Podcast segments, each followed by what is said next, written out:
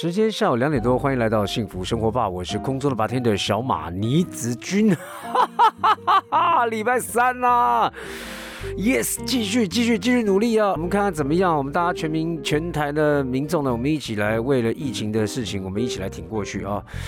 原则上呢，我知道疫情真的不容易，但是听我节目都知道，我们都希望大家在难过的日子里面要笑出声来。那么今天的礼拜三呢？呃，我非常开心能够有机会呢访问到一位呢，我觉得应该这样讲。我小时候看了一个电影啊，叫《阿甘正传》，有没有？Tom Hanks 啊，《阿甘正传》，一个人呢疯狂的爱上跑步，而且跑出人生的哲学，跑出人生的一个目标，人生的不同的视野哈。台湾也有阿甘这位呢，他最近出了一本书，他有一万天不休跑，天呐，一万天呢，一万天大概几年？大概三十呃三十三十年左右啊。他没有停止过跑步，而且我稍微去了解一下，这个人年纪还比我小。他是一个教练，有他呢在台湾跑步界的一个地位，而且呢，真的他也曾经在国家代表队也出去啊。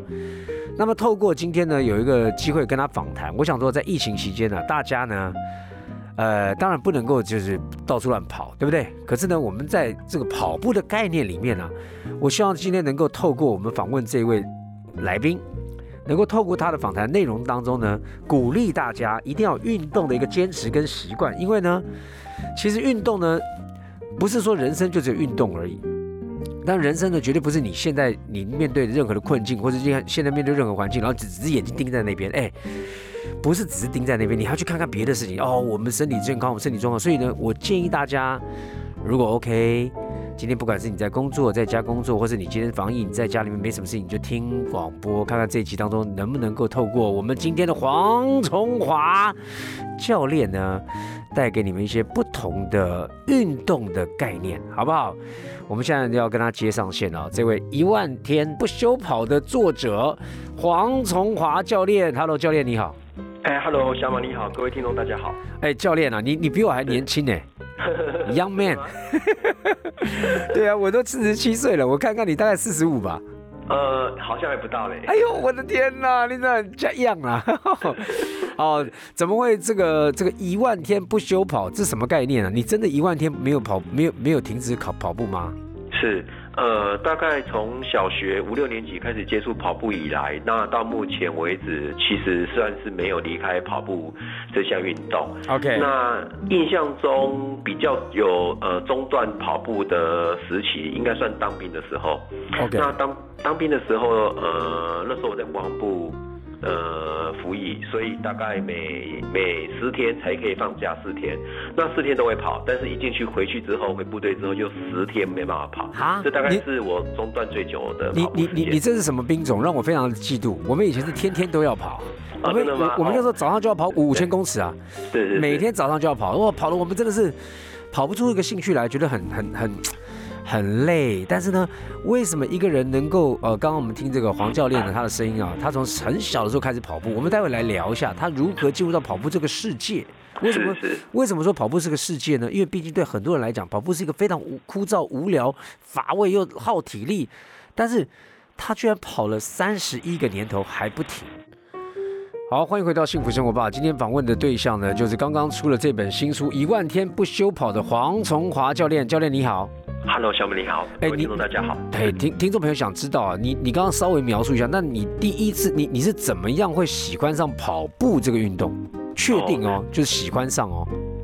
喜欢上哦，嗯，应该讲说大概小时候六呃小学六年级，然后跟着爸爸开始去爬观音山，然后他们。对，然后开始爬山之后，你就会养成一个爬山的习惯，因为你爬完山之后会觉得，可能山上的分多金啊，空气比较好，会觉得运动会也会觉得很舒服，是，很快乐。那比较进阶的话，那这个应该算是不排斥，应该就算是喜欢的，就是你不断的去从事或尝试。那不久后，他们呃在那个观音山那条路有一个所谓的最佳成绩、最佳记录，那一直每天想要去突破那个成绩，所以就不断的去挑战、去训练。所以就会变成是真正喜欢或固定有这样的一个跑步或者登山越野跑的一个习惯。所以其实你当时呢还搞不清楚这个专业运动已经叫越野跑，对不对？你只是跟爸爸去爬山，是是是没错。然后呢，呃，然后慢慢慢慢才慢慢分分别出来说，原来这个在过程当中其实就有越野跑的一个状态在里面了。对对对，在元素，因为其实台湾在三十多年前，呃，并没有越野跑这样的一个元素，但是有登山或者是所谓的马拉松。OK，那那个时候，对，那个时候你爸爸有没有发现说你在成绩上面的追求的时候，发觉你，哎，你这个这这个儿子天赋异禀啊，怎么跑得比爸爸快？呃，其实没有，刚好相反，就是因为本身不是天赋异禀，所以说才很很每天很努力的去做训练。哦，所以你是地才型啊，后天练习。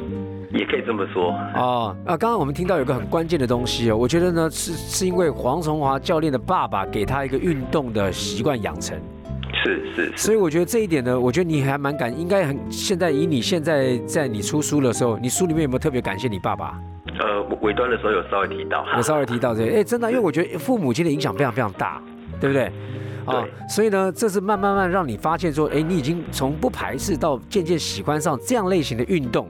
那你后来如何进入到专业的领域，就知道这个叫马拉松，这个叫做越野跑，这个叫做超马哈。你你怎么进入的？怎么进入？呃，我觉得大概就是一一些因缘际会的关系，如同我书中所提到的，大概就是你进入这样的领域，那我可能从开始登山就遇到那边登山的年纪较大的叔叔伯伯。对。那他们当时是参加一个长跑俱乐部，然后他们就问我有没有兴趣，我就进去了。那一进去之后没多久，他们在准备马拉松，我又我也是跟着准备，所以也跑出人生第一场马拉松，大概十二岁左右。那时候是多多少公里？呃，马拉松是四十二点一九公里，四十。你十二岁你就跑全马？对，十二岁的时候就跑全马。对天哪，那那个时候的叔叔伯伯他们年纪多大？他们通常大概就我现在这个年纪。他们他因为早期台湾的长跑俱乐部大部分都是减肥的啦，为了身体健康的啦，或身体不好的，所以通常大概都是四十岁到四十五岁这个年龄层居多。对自我对自我有更有要求的人，对不对？对对哦，所以呢，那个时候，哎，哇，真的是一个人生际遇哦，在十二岁去跑全马，四十二公里，天哪，我到现在只有完成过半马。好，没关系，我们慢慢的进入这个状况。好，刚刚黄教练的十二岁就开始的，就完成他人生第一次的一个全马，四十二公里啊，那个时候跑的成绩你还记得吗？当当然记得，零秒，因为其实这就是大家所谓的出马，那出马。的成绩，我想每个如果是每个人首次参加都很难忘啊。对，我的成绩是三小时四十一分二十二秒。那是算几分数啊？大概是呃五分数，五分数是天哪！我的妈，你太快了吧！你是天才啊！没有，那那时候很认真练啊。那时候每天早上都先跑个十八公里才去学校上课。你早上就先跑十八公里，十八公里也要花给你一个小时吧？哦，超过十八公里，而且我们十八公里是山路，所以大概要花九十分钟以上。哎，这跟你的地缘有关系吗？你住哪里啊？啊，我那时候住住泸州。哦，反正呢，就是附近。你是爬山是不是？其实也不是哎，其实应该算是他那时候的俱乐部很勤练，所以他们每天早上五点整。起跑，那我从家里大概四点半以前要起床，然后骑脚踏车先骑大概二十分钟，然后跟他们在山下集合，然后跑观音山玉石路一圈十八公里，大概九十分钟，完之后再马上换学生的裤子套上去，然后再骑去学校上课。天哪，你就差游泳了，你就完成三铁了。哎，真的。所以你从小有这样的环境，而且当然你也有这样的意志哈。那我问你，中间你有想放弃过吗？因为十二岁，你那，你那四十二公里在想什么？其实，在比赛的途中啊，曾经后来有人问我这个问题，其实我第一时间答不出来。后来我在想，其实比赛大概做两件事情，像两件呃两到三件事情。第一件事情就是专注在比赛，OK，因为你可能心无杂念，专注在自己的运动身体的能力的表现，是好，就是专注。对，那第二个事情大概就是呃追追随所谓的目标成绩。OK，好，可能可能可能是要突破自己的最佳成绩，或者是跟呃对手之间的竞争。了解了解，就是就是我们讲说是 PB 啊，对对，个人的最佳成绩嘛，Personal Best Time，对不对？对对对对。OK，所以哎，我觉得这很重要，因为我我参加过两次呃两三次的半马，我也发现就是说专注很重要，因为我到第三次我是全神贯注，几乎到了一种无我的状态了。对对。我就完全投入在专注里，就我我真的也是跟我自己赛跑嘛。所以我发觉好像有有比上一次进步了半个小时以上。哇，了不起！哇，我觉得真的是有有一种氛围，就是哎，我慢慢，我第一个就像刚刚黄教练所分享的，第一个你要不排斥。对啊，那我想请问一下，很多听众朋友他没有办法，就是像你是因为父亲呢，可能就父子情，然后去爬山，慢慢开始累积，然后不自觉的进入到这个。但很多人他想进去，他从一开始要排斥到不排斥，很难呐。你你怎么建议他们？怎么一开始的时候，像你现在是坚持了数十年了嘛？但是很多人他他连第一次都还没有，他怎么开始呢？是是是，呃，我觉得目前很多人不喜欢排排斥跑步，是因为他还没有呃了解或得到跑步的益处跟快乐。是。那如果是呃从来没有运动习惯的一般民众，会建议先评估自己的两大指标，第一个那就是身体的状况，是身体的状况。那第二是自己的呃运动的能力。好，有有对，有些人没有运动习惯，但是呃，有些人可能这真的没运动习惯，可能上一次运动可能是半年前或一年前的事情了。哦，对，但是有些人没有跑步，没有进入跑步这个领域，没有参加过路跑、半马、半程马拉松或者是马拉松，但是他平常会假日会跟朋友去爬山。OK，或者是男生偶尔会去打打篮球，那他们这样的运动能力跟从来不运动的的民众的运动能力是不一样的。所以说，先检视自己的身体状况跟运动能力，才能啊制定比较适宜的运动强度。那所谓的运动强度，大概就是指跑步的速度。那最初阶的话，会建议从快走开始。如果说你从来都没有跑步习惯，又或者你轻松跑一下你就会很喘很累的话，那建议不呃不宜贸然直接进行跑步，好，就我们快走开始就可以了。我们呢现在先快走到什么呢？我们先播一首歌送给大家。我觉得讲太棒了哈，因为真的是大家就想听这种如何进入到那个领域，就请黄教练告诉我啊。要不然的话，我们跟这个跑步啊来讲是真的是事隔千里之外哈。刚才黄教练呢有非常的细心的提醒大家，第一个检视自己的运动能力，对不对？检视自己的身体状况，然后不宜不宜去做出呢太贸然，就说哦，我现在马上我很热情啊，我现在马上就要报一个全马，哎，就一次呢受伤了，一次呢就是呃心里面的挫败了，那都不好，那都是慢慢要循序渐进的，对吧？是是是，没错，对。所以呢，刚刚那个黄教练讲说，你一开始的时候呢，如果你不是常运动的，你可以健走嘛，你先走一走。然后呢，慢慢慢累进至呢，你开始可以跑步，然后跑一个短距离的，速度放慢的，呃，不要把它想得太难的，慢慢进入到一个状况。那我想请问一下，教练会在什么样的状况？我你怎么样体验出那个甘甜，那个跑步的益处？你能够具体的讲出来吗？你什么感觉？呃，跑步的艺术的部分，呃，其实很多种。那如果比较科学化的话，其实就是人在啊跑步之后、运动之后，脑脑内分泌那个多巴胺，对，多巴胺快乐啊，对对对对，这个是呃世界科学家或者是世界所公认的，好，就是运动之后你会得到很大的快乐。但是呃，这个这个都这个接下来这个层面是蛮有趣的，就是基本上你运动的强度越强，它分泌的呃激素越多，你快乐程度会越高。而且会持持久哦。我上次我上次半马跑完之后，我到隔天下午还在嗨。是 是是，最典型的大概就是一般的民众，像我带几个跑团，那他们常会跟我反映说，跑完之后回去都睡不着。那是因为呃，他们第一太晚跑了。那比如说我们能呃七点半才开始，因为大家下班时间比较晚，然后跑完九点多十点，那他们如果十二点多要睡，其实还在还还是睡不着。对对对，所以哎，就是运动的强度跟运动的时间点也会影响你的睡眠。了解了解了解，所以呢，这个这个也是一个专业的一个提醒啊，不要等到晚上很热情，那但愿很多人上班族他白天没时间跑，晚上去跑的话，你也不要把强度拉太高，因为你拉太高，你晚上太晚睡，你隔天爬不起来上班了。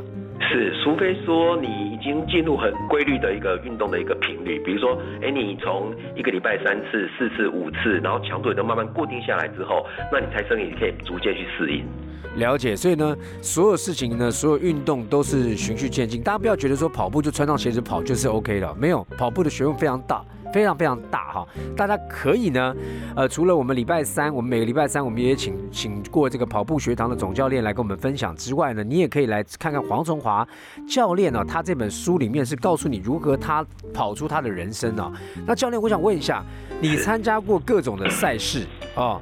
有这个国际的赛事啦，甚至于你到了这个不只是越野跑，还有这个超级马拉松。是超级马拉松是跑多久啊？呃，基本上哈，超过四十二点一九五公里，换句话讲，超过一个全程马拉松的距离，可以统称为超马、超级马拉松。OK。超级马拉松，它就如果从四十二公里往上推的话，大概有第一个门槛就是五十公里。OK，那五十公里基本上多八公里而已，实际还没有算很多。那比较正式的超级马拉松，大概会从一百公里开始，然后典型的两个距离大概就是一百公里，接下接着是二十四小时，那接下来才是多日赛。这个都会那。你各位，我们刚刚听了就好不容易了吧？真的太不容易。那我想这本书呢，厚厚的一本啊，里面当然有这个他浓缩出他这么多年来呢一万天没有停止过跑步的人生啊，当然包括说他人生当中呢也曾经他呃离开跑步的行业，转到了金融行业去啊，哇，年收入非常非常高的一个金融金融业呃算是金融界的黄金贵族啊，到后来呢又放弃了金融界，直接再转回这个跑步的领域里面，是什么样的动力让你再回到这个领域里面去？是，呃，基本上因为当初体育系毕业之后，其实当以当时台湾的呃时空背景而言，呃，体育生他的发展并不算多，大概主要就是老教师一一一职。那那时候为了希望有更好的收入，所以就往金融界去闯荡。那闯闯了大概十年之后，刚好台湾整个呃因缘之约之下，我一个朋友傅老师呃引荐我到台北市体育局担任马拉松梦想班的教练，他是官方的一个训练班。是。对，然后接着就是呃，台湾的跑步的风气、场次各方面都逐步的提升，不管是呃赛事的部分，或者是训练课程的部分，然后就毅然决然就离开金融界，然后回到自己比较呃熟悉甚至是喜欢的体育界。那我我想请问一下老师啊，教练啊，现在的收入可我我在猜啦，可能没有像当时金融业这么的辉煌，但是你。还还就是说，你你觉得你的心理状态是丰丰是富足的吗？非常富足的吗？哦，是，呃，其实自己成立工作室，在接手这些赛事跟训练课程的这些呃项目之之下，其实整体的收入而言，并不亚于哦，那太棒了，太棒了，这个这还往兴趣发展，还帮就是跑出了一片天哦。是，因为对很多人来讲，他很难去取舍嘛。是是是，OK。对，但是其实就如同当初进入金融街懵懵懂懂的状况一样，就是其实你要全心全力去投入。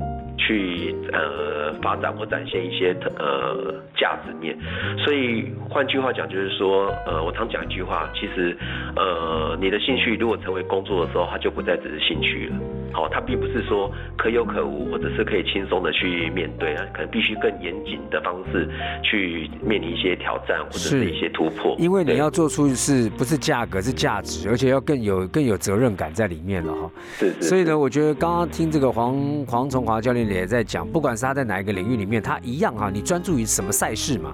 你现在在这个领域里面，你专注在这个领域里面的发挥。我觉得呢，听众朋友，不管你们运动，你也要去思考这个问题哈。很多时候我们都飞的不知道飞到哪去，你什么事情都做不好。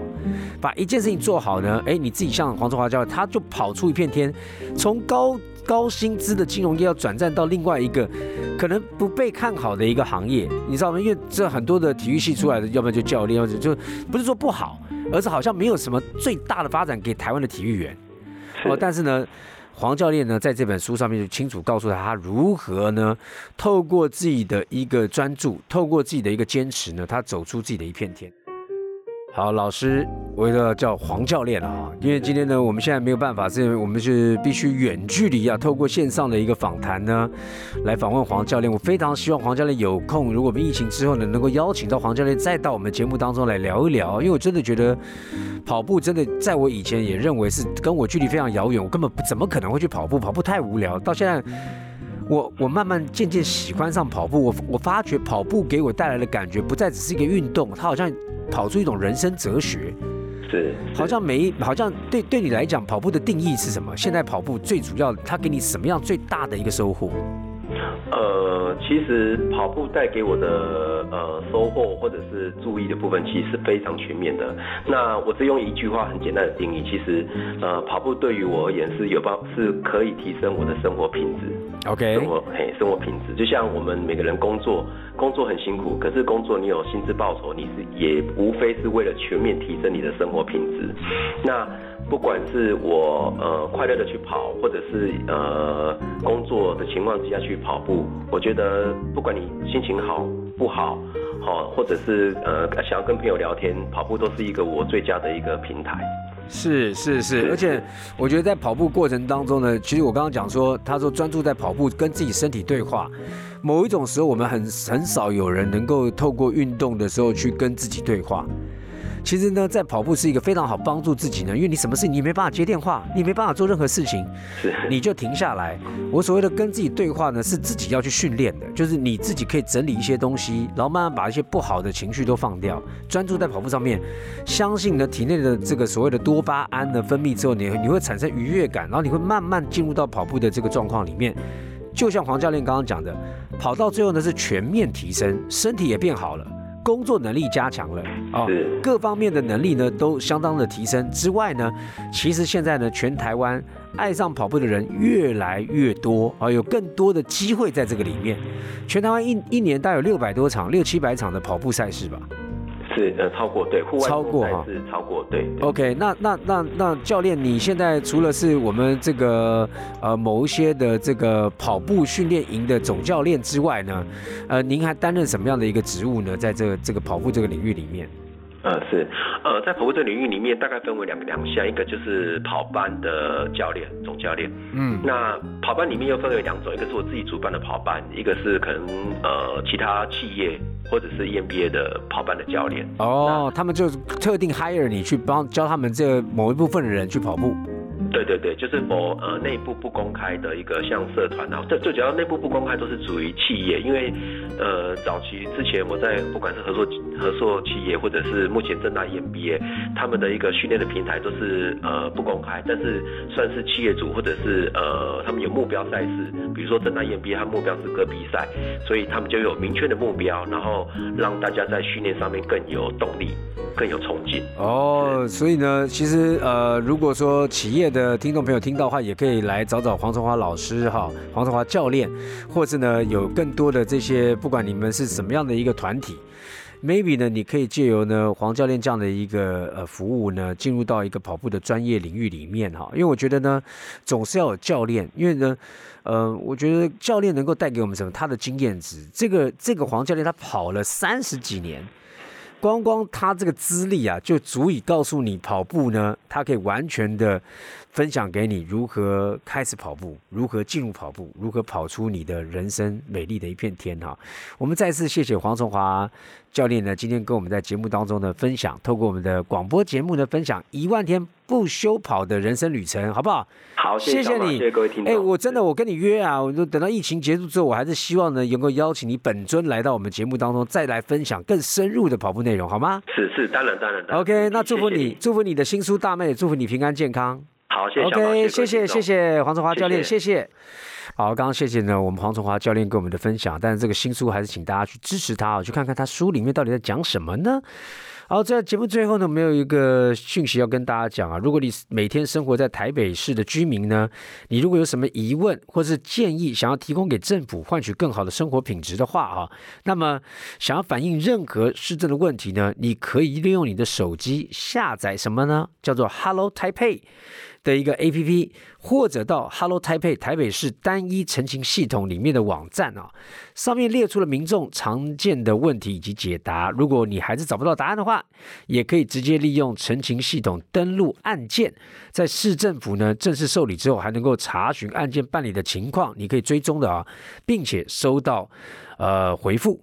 那么欢迎台北市的市民朋友呢，尽量的提供宝贵的意见，让我们一起呢把台北变得更美好。OK，以上呢是今天节目的内容，希望对大家有益处，也希望大家真的能够跑起来，能够动起来，不管用什么方法让自己动起来更健康。我是小马李子君，我们明天见喽，拜拜。